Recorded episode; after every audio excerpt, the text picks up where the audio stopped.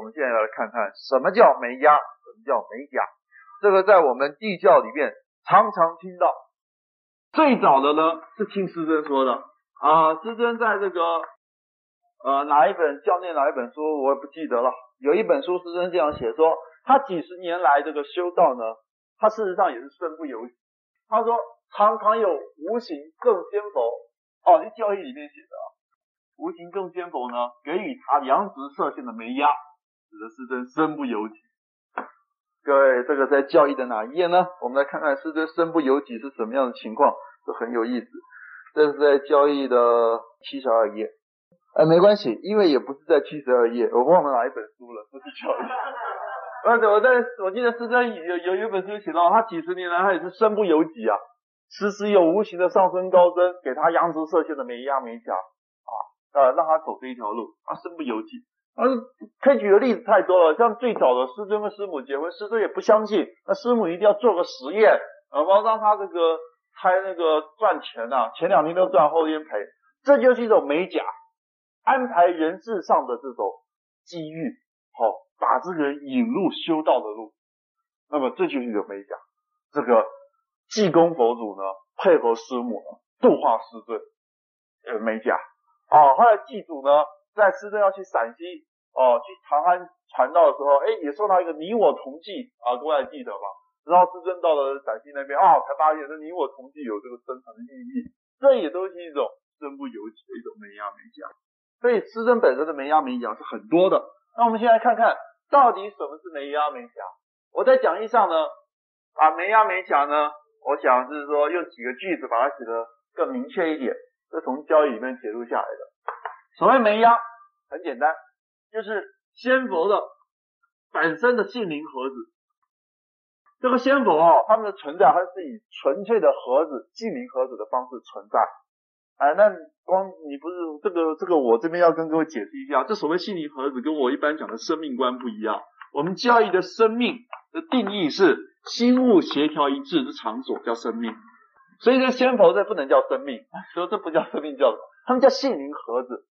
仙佛他们事实上有他们协调一致的肉体，就端视他所负责调和的范围。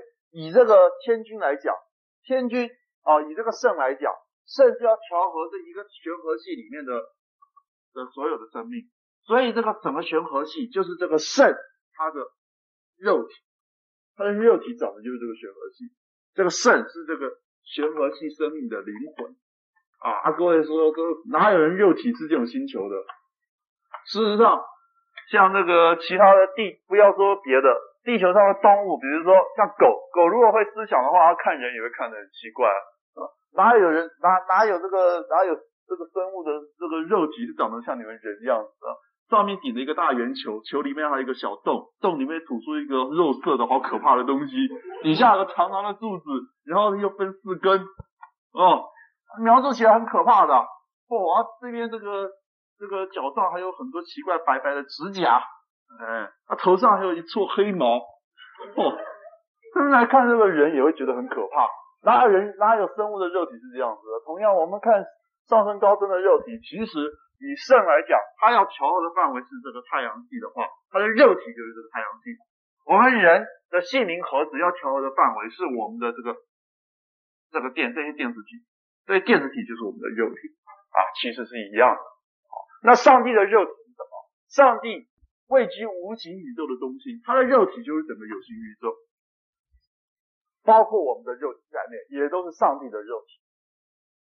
包括我们的性灵在内，我们的性灵都来自于上帝的性灵，我们的肉体都来自于上帝的肉体，一样的，宇宙浑然一体，宇宙人生浑然一体。那么就好像我以前跟同伴们有举一个例子，列子上的一个寓言，大海上有很多的小海浪，各位还记得？哦，这有的海浪很大，有的海浪很小，有的海浪浪花很漂亮，有这个千堆雪；有些海浪呢，浪花很丑，这个一点也也也不和谐。每一种海浪在表面上看起来都是一个生命，就好像在座每一个同伴，我们大家看起来都不一样。我们是每一个海浪，看似是独立的个体生命，事实上无所谓的浪。无所谓的大浪，无所谓小浪，无所谓这个千堆雪，无所谓这个激情浪，没有，也无所谓浪，无所谓海，整个宇宙人生浑然一体。我们人跟上帝也是一样，无所谓光正，无所谓开导师，无所谓师尊，无所谓一切的统分，无所谓众生，无所谓宇宙，这些名词都是假象。宇宙人生浑然一体，只有一个本体。好，这个是题外话。啊，当然，我们就要一个目的就是要看破我们这个假象，我们要让我们的心灵盒子回归到这个本体，这是最重要。因为你执着在你这个假象的话，你永世不得超脱，而且你会很痛苦。你的快乐固然会因此而来，你的痛苦也会跟着而来。快乐的背后是痛苦，痛苦的背后是快乐。好，这个是老子啊，这个《道德经》也有讲的这个这个名词，我也不背，什么福兮什么祸所这个。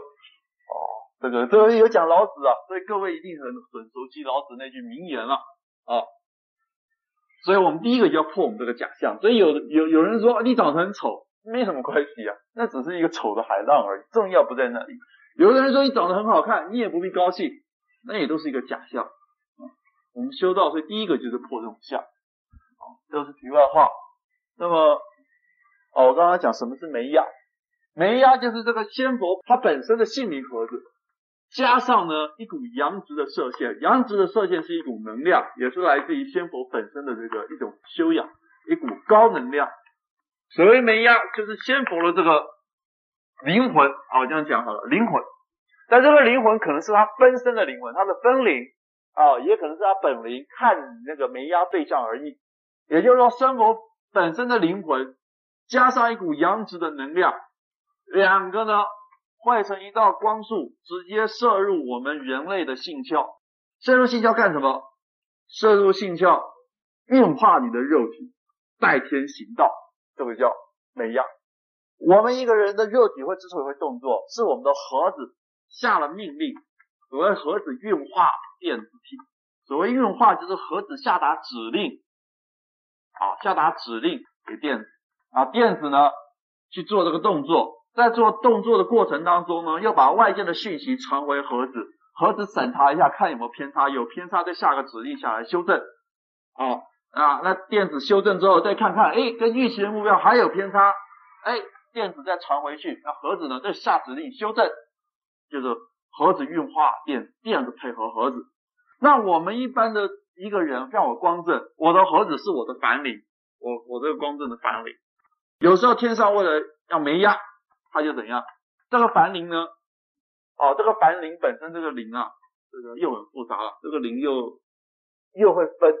这个灵呢，落入到后天的肉体之后呢，会被我们电子体污染。依照污染程度的不同，又分为天魂、人魂、地魂，还有个先天盒子。先天盒子是没有被污染的，它藏于性窍。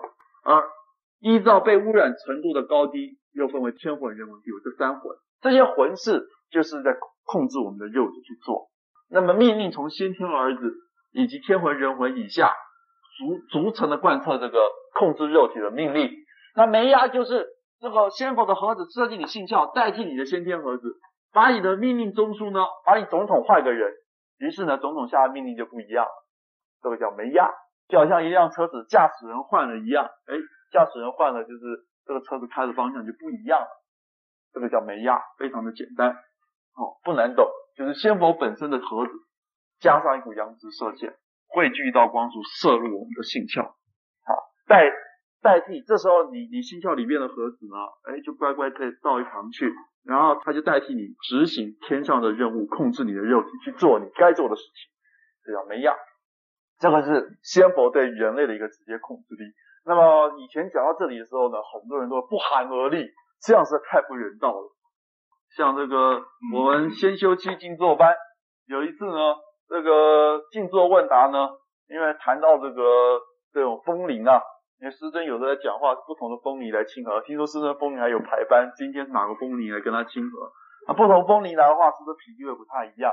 那从静坐问答就有个同奋不问静坐的问题，他问一个问题是说，师尊，请问这个风铃要进出人生啊？我们人生哪有意义啊？师尊说。我现在不是跟大家谈人生的意义，谈静坐问答，不要问别的，不能这样讲。那么在这边我们也谈到这个梅压，如果说是这样子的话，我们人生的意义、人生的尊严在哪里？啊，这个这个问题，我想在这边一并回答。我们地教同分里面谁被没压的最多？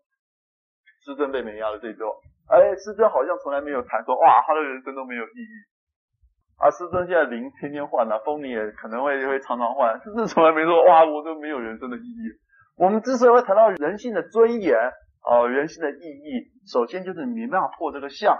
当然，这破这个相是一个哦很高的一个哦要求了。但是基本上我们虽不能至，心要向往之。啊，我们要知道，如果你是把天上的仙佛看作跟你是两个不同的个体，他是他，你是你，那么今天他来占据你的灵、你的、你的脑大脑的中心，占据你的性窍，哦，来控制你的肉体，在我们的感觉就好像是另外一个生命，哦，比如一个俄国人来占据我的肉体，哦，来来来控制我的肉体一样，我不能接受。所以我刚刚就讲，我们教义最重要的是什么观念？是那个生命观、心物一元观。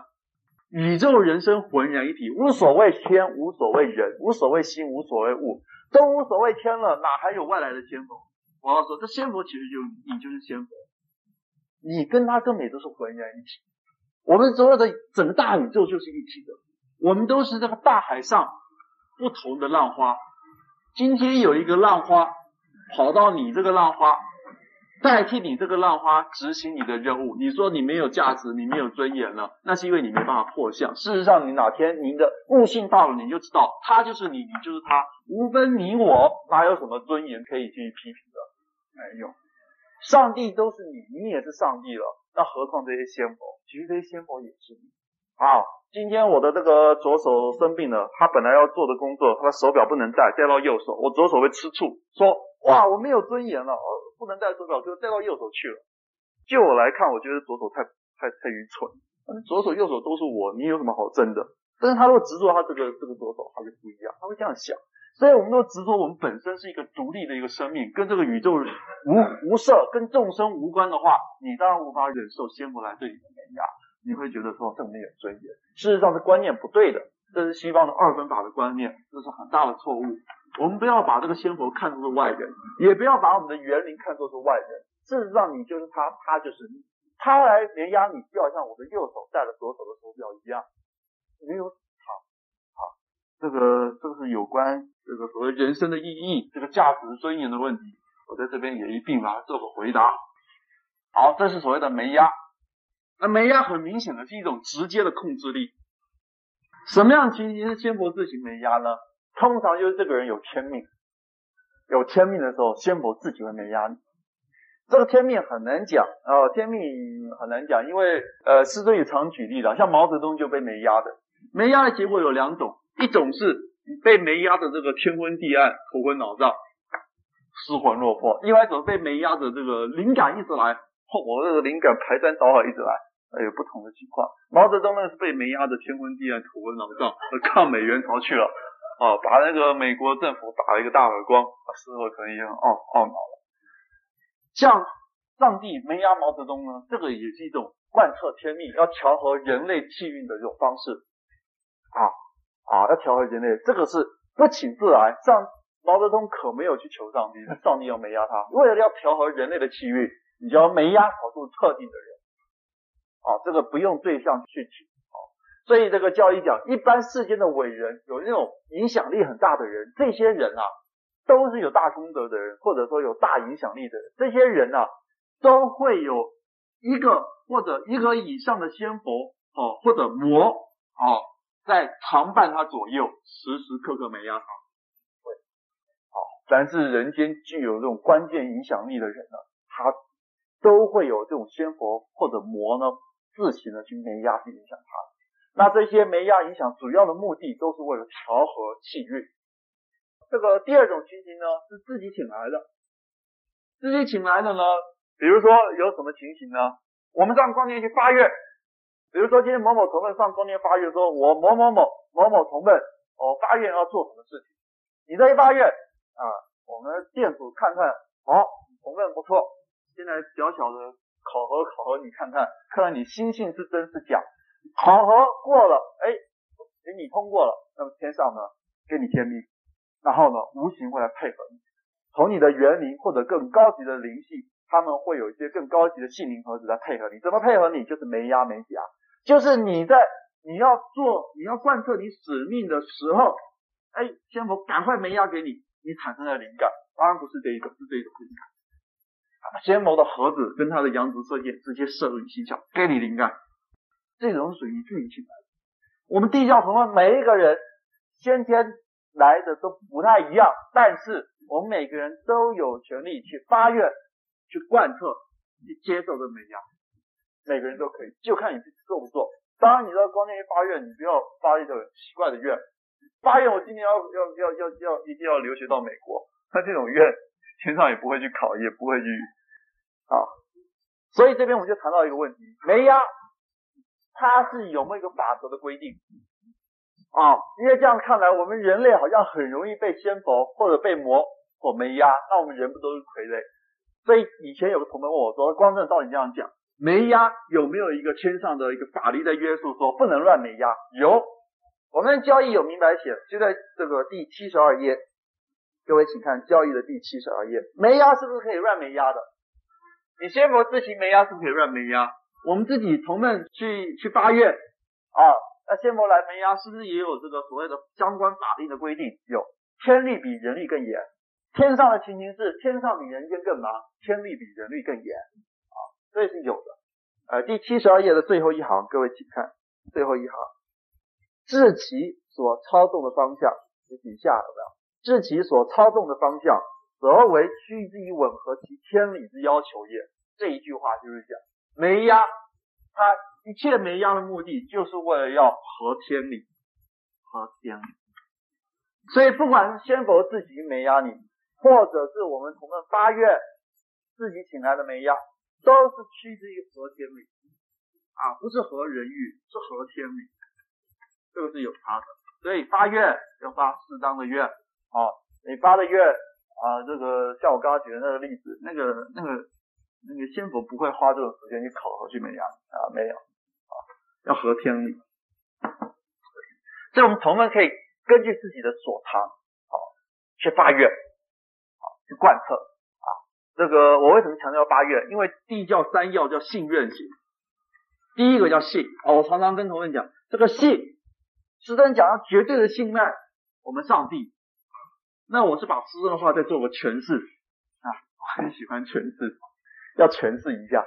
师尊所谓的绝对的信赖上帝，他的意思不是说我们就盲目的崇拜迷信上帝，不是。所谓绝对的信赖上帝是指什么？是绝对的信赖上帝所赋予我们地教同分的使命，我们绝对的信赖我们挽救三期末劫这种神圣使命。我们的大信正信建立在于我们对我们自己使命的期许。对的，只有建基在这里，你的信建立在这里，你才是打不倒、考不倒的。啊，我常讲，我们很多同分。有些同分的信心建立在师尊有大神通啊，这会被考倒，因为师尊一定会有，有时候神通一展，哦，没有，天上也要考，都会考啊。各各位还记得我上次有有有有有讲一个以前师尊的故事啊？民国三十八年，师尊发表天命在讲功之后没几天，有一天晚上，我们的师父公云龙至圣来见师尊，跟师尊讲说，你泄露天机，因为天机的事情是时候未到不得泄露，时候过了那天机就。也是可以讲，那是这时候未到就泄露了。呃，智伯公讲说，你要遭受天谴，哦，你要遭受天谴，好，所以天上的这个是会很严格的。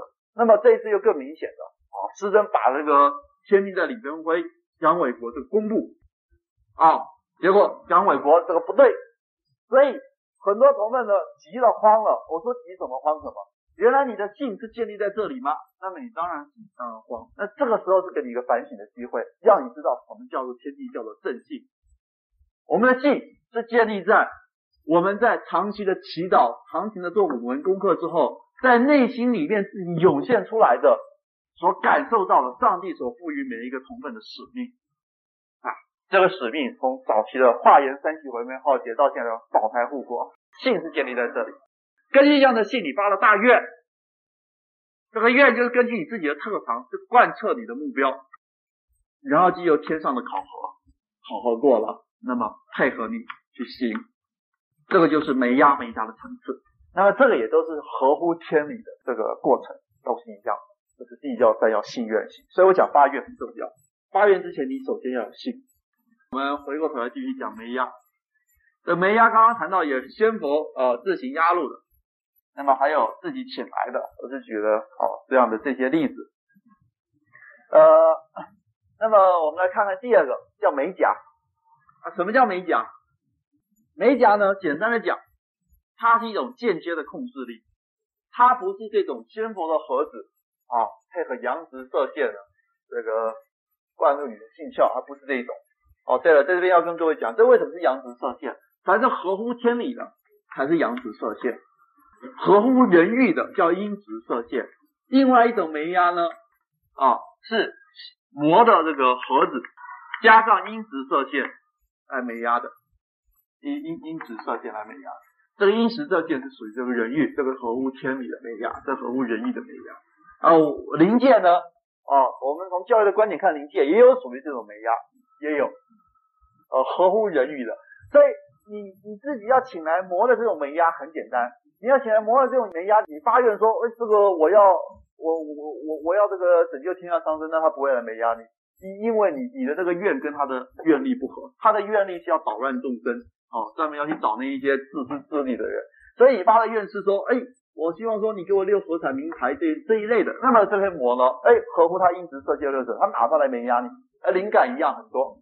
啊，这是另外一种的没压，但是这属于阴直射线加这个魔的这个盒子，这是仙佛的盒子加阳直射线，所以阳直阴直射线是有差的。